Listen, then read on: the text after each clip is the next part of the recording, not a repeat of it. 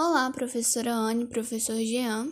O meu grupo é formado por mim, Ana Julia Vargas Vasconcelos, a Isadora, Gabriela Ismar, Maria Eduarda, Guilherme Rodrigues e Emily. Nós vamos falar um pouco sobre cinco rios do submundo.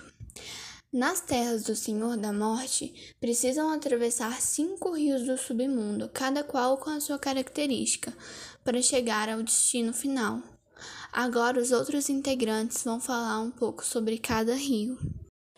Olá, eu sou Isadora e eu vou falar sobre os rios do submundo. Como dissemos, nos domínios dos Hades, precisamos atravessar até cinco rios para chegarmos ao local onde passaremos a nossa eternidade, ou seja, no Tártaro, nos Campos Elíseos ou nos Campos Afôdelos.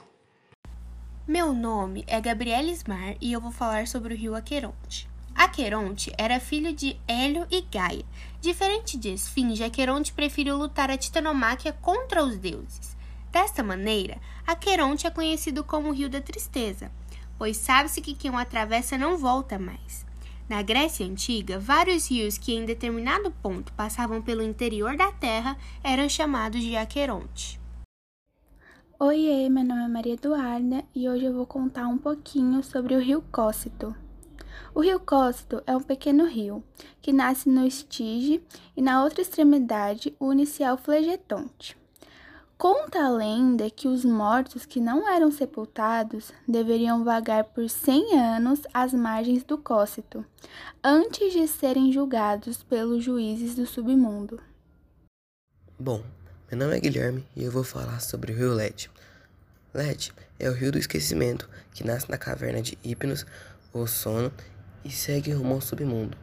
O poeta romano Virgílio afirma que os mortos só poderiam reencarnar depois que tivessem suas lembranças apagadas pelo Lete.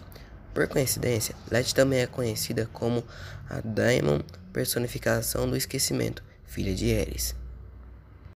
Oi, eu sou a Emily e eu vou falar sobre o rio Flagetonte. Esse é o rio flamejante do submundo grego, o característico rio de lava do inferno.